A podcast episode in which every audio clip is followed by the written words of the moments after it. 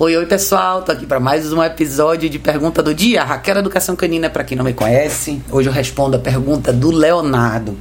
Leonardo, ele é filho da Chile, que acompanha sempre o canal aqui. Léo mandou uma pergunta bem legal sobre, o, sobre um dos cachorros dele aqui. Vamos lá.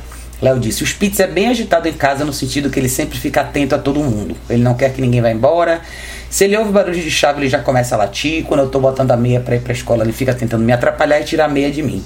Se alguém tá saindo ou chegando em casa, ele late muito até que alguém segure ele e mande ele parar. Se alguém não segurar ele, ele corre para longe e volta para latir. Já o Maltês fica mais no seu canto, ele é um pouco, um pouco rabugento, mas nos respeita. Se o Spitz tenta brincar com ele, ele rosna e pode até morder, mas ele nos obedece bem. Ele botou observação, sou filho da Chile, meu nome é Leonardo. Léo, querido, obrigado por mandar essa pergunta.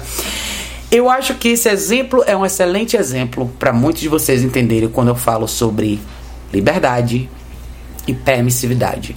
O exemplo que você acabou de me dar aí, Léo, do seu Spitz, é um exemplo, inclusive, de uma cachorra que eu atendi essa semana. De um cachorro que eu atendi essa semana. Os dois, é uma duplinha, né? Grande erro aí é: o seu Spitz se comporta dessa maneira por duas razões. Primeiro, ele ainda não foi é, corretamente treinado a lidar com estímulos ao redor dele sem intervir, ele provavelmente não foi devidamente corrigido e provavelmente não foi apresentada a ele a ideia de restrição. Então você citou três cenários: quando você está se arrumando para ir para a escola, quando alguém se movimenta na sua casa ou quando alguém novo chega na sua casa. Esses são os três momentos onde seu cachorro não tem que intervir. Não é papel dele, ele não tem nada a ver com o momento que você está se arrumando, nem com o movimento da casa, nem com alguém chegando e saindo. Primeiro, caixa de transporte. Comprou a caixa de transporte e você vai se arrumar para a escola, põe ele lá dentro, tá? Uma pessoa nova vai chegar na sua casa, você põe ele lá dentro. Ah, tem uma movimentação maior na sua casa, põe ele lá dentro. A reação que ele tem em relação ao seu outro cachorro, seu shih tzu, é o mesmo comportamento invasivo que ele tem com as pessoas. Porém, ah, Raquel, a caixa de transporte não é conserto, é gerenciamento. É, é, por enquanto é gerenciamento sim. Porque você vai ter que dedicar tempo em dividir. Você vai ter que dividir seu tempo com ele entre duas coisas: treino e restrição. Treino e restrição. Isso, isso é liderança e controle. São coisas que a gente precisa ter. É impossível você ter uma expectativa de ter um cachorro bem treinado se você não consegue restringir a liberdade dele. Se você, se você não consegue cortar um pouco dessa permissividade, ou seja, da habilidade que ele tem de fazer escolhas por si só, o seu treinamento não vai ser efetivo. Você vai ter 15, 20 minutos, ou, ou, meia hora, ou 40 minutos de um treino contínuo de controle de impulso, e depois disso ele vai fazer o que ele quiser. Então eu gosto de falar das outras 22 horas, né? O que, que são as outras 22 horas? O dia tem 24 horas. Considere que uma pessoa normal, que tem atividades normais de ser humano no dia a dia, talvez tenha no máximo duas horas por dia para treinar um cachorro. E as outras 22 horas? O que é que o cachorro faz nessas outras 22 horas? O que você me explicou aí me relata um quadro que eu vejo constantemente nos atendimentos que eu faço.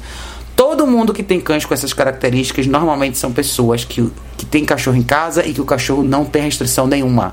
Ele tem acesso à casa inteira, ele é o primeiro a, a ir para a porta quando a campainha toca, ele cerca as pessoas, ele late, ele volta. Essa coisa dele só para quando você pega ele no colo, não. Na minha casa seria o seguinte: eu vou receber visita, eu ponho ele na caixa de transporte já 15 minutos antes da visita chegar e eu já treinei, eu já treinei alguns espíritos com a coleira eletrônica. Inclusive hoje a gente tem coleira eletrônica menorzinha, justamente para cachorros menores. Começou a latir, corrige e fica no seu lugar. Muito controle de impulso, muito respeito de espaço, faria muito treino de place com ele. Esse cachorro só se alimentaria ao longo dos treinos e ele tem que aprender a respeitar o espaço de vocês. O elemento que falta, orientação e correção, novamente, tá? Vocês vão me ver começar a falar bastante sobre correção aqui, porque eu acho que as pessoas não falam o suficiente sobre isso, porque elas não sabem fazer isso. A correção verbal, que muita gente começa com a correção verbal, na verdade, às vezes é o caminho inverso, porque o cachorro não tende não adianta você falar o não se depois no não não acontece nada, ou seja, não existe a consequência real. Você tem que aprender a corrigir o cachorro, tá? E você começa, para quem não gosta de corrigir o cachorro, aprenda a prevenir. Mas você vai ter que corrigir de qualquer maneira. Em algum momento você tem que apresentar a correção. Para muita gente que está no mesmo cenário que você, quando você introduz a caixa de transporte, o cachorro começa a fazer um escândalo na caixa de transporte e a pessoa desiste. Ah, o cachorro está agoniado, está irritado. Primeiro, você está introduzindo uma coisa nova. Não vai ser confortável. E não precisa ser, tá? Parem de imaginar, não sei se é o seu caso, tá, Léo? Mas eu tô falando isso já para todo mundo. Para todos vocês que ficam com essa preocupação quando vocês introduzem a caixa de transporte e o cachorro agoniza lá dentro, late, chora, raspa a porta. É normal, tá? Você está apresentando uma restrição, uma restrição que ele nunca teve. Ele vai protestar sim. Nesse primeiro momento, eu não quero, não me importa se é confortável para ele ou não. Eu quero que ele aceite, se renda à situação. Para mim, essa introdução fica muito mais fácil quando você tem um cachorro que já está condicionado ou já começou um condicionamento de coleira eletrônica, porque você acaba com esse barulho no início, no primeiro dia. Então, se você não tem uma coleira eletrônica, você vai, o cachorro vai, vai continuar gritando, latindo, arranhando a porta, mas ele tem que ficar lá. É a vida é assim, tá?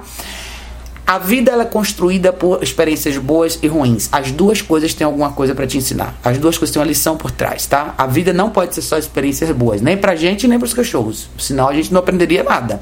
A gente, a, a, a, gente navegaria pelo mundo achando que tudo sempre vai ser maravilhoso e não vai. O mundo real tem altos e baixos, tem coisas boas e ruins. Pro seu cachorro agora é. Ele precisa aprender a noção de restrição porque ele se tornou um cachorro desagradável de conviver. Quem quer conviver com um cachorro assim? Você não pode calçar uma meia e um sapato, o cachorro vai em cima de você? Não. Primeiro, controle de impulso, exercício do place, duração. Todo dia. Todo dia. Eu quero que todo dia ponha a guia nele, vai pro place. Vamos fazer duas horinhas de place de manhã, duas horinhas à tarde. Isso é pouco, pode ser até mais, tá? Fora isso, caminhada estruturada, alimentação no treino e períodos na caixa de transporte. Comece por aí, tá? Para quem tem Spitz é melhor ainda, tudo mais barato. A caixa de transporte mais barata, vai gastar menos de comida e eles vão cansar mais rápido. Então seu tempo dedicado vai ser até menor. Não deixe isso acontecer. O que o Léo explicou aqui é basicamente um cachorro que faz o que quer, vai para onde quer, quando ele quer e controla quem ele vê na frente. Não é esse tipo de vida que a gente quer para cachorro nenhum. Seu Shih tá certo, vai pro canto dele e pronto e o seu Spitz está só enchendo o saco dele. Essa é a realidade, entendeu? Então, por mais bonitinho que o seu cachorro seja, pequeno, médio ou grande, o que eu acabei de falar vale para todo mundo. Ter um cachorro agitado em casa que cerca a visita, não existe uma uma resposta mágica por trás disso. Não é mudar a forma como esse cachorro vive. Vamos pensar no bom senso. O cachorro só faz isso por quê? Porque ele tem liberdade para ir e vir, né? Corte isso daí. Segundo, quando ele está solto, como que você introduz a liberdade para ele? Você não pode abrir a caixa, deixar ele circular e fazer o que ele quiser. É guia e a partir de agora, quando você está fora dessa caixa, você faz o que eu quero que você faça. Não é uma democracia, não é. Você tem que fazer como eu quero que você faça, porque esse universo humano aqui é meu. Você não sabe como a coisa funciona aqui, mas eu sei. Então é, é, seria só justo se a coisa fosse feita assim. Deixar o cachorro fazer o que ele quiser e tomar todas as decisões do jeito dele é você criar um cenário para o cachorro falhar.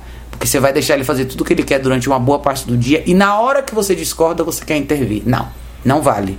Aqui é um jogo de tudo ou nada. Você tem liderança ou você não tem. Ou você toma as decisões ou o seu cachorro toma as decisões. Então pense direitinho sobre isso, tá? Caixa de transporte, exercício do place com guia e aprenda a corrigir, caminhada estruturada e assim vai.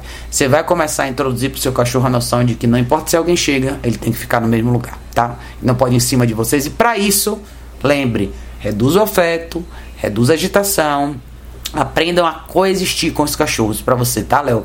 Você tem um exemplo talvez legal do seu Shih Tzu aí, que é um cachorro mais calmo, mais sereno, e às vezes a descrição acaba sendo, como você acabou de falar, o maltês, na verdade, né? Você falou, o maltês fica mais no seu canto, ele é um pouco rabugento, mas nos respeita. Então, na verdade, talvez a, o, o que você classifica como rabugento seja, ele é mais na dele. Talvez ele seja um cachorro que não goste tanto de contato físico e, e quer que você respeite mais o espaço dele. Não tem nada de errado com isso, tá? Isso talvez seria o que todos os cachorros deveriam ser.